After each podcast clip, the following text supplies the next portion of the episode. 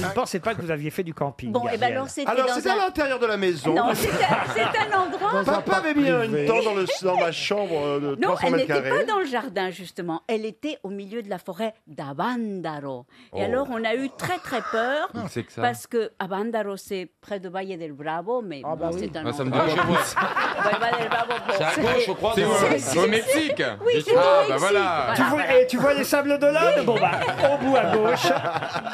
On était trois petites filles toutes seules. Mais 12 ans Son père hein. avait privatisé la forêt, ça se fait.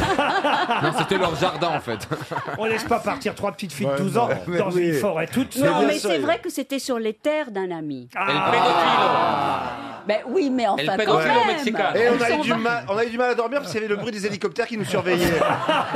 on n'a pas fermé l'œil de la nuit. Vous avez fait un feu de camp avec des billets